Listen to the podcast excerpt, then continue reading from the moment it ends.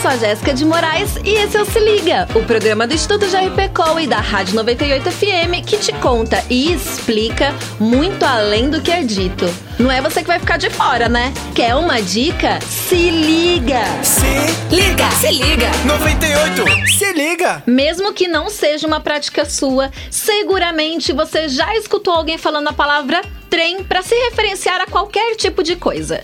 Tudo bem, sabemos que trem, em seu sentido literal, é um meio de transporte utilizado em todo o mundo.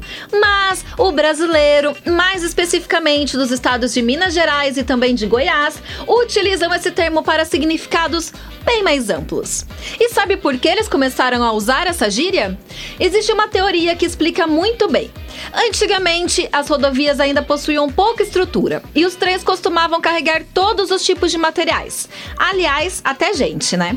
Assim, quando um trem estava chegando, ele podia conter absolutamente qualquer tipo de coisa. E nasceu assim a expressão trem. Bom, então fica de lição que as práticas sociais são muito importantes no nosso processo de formação.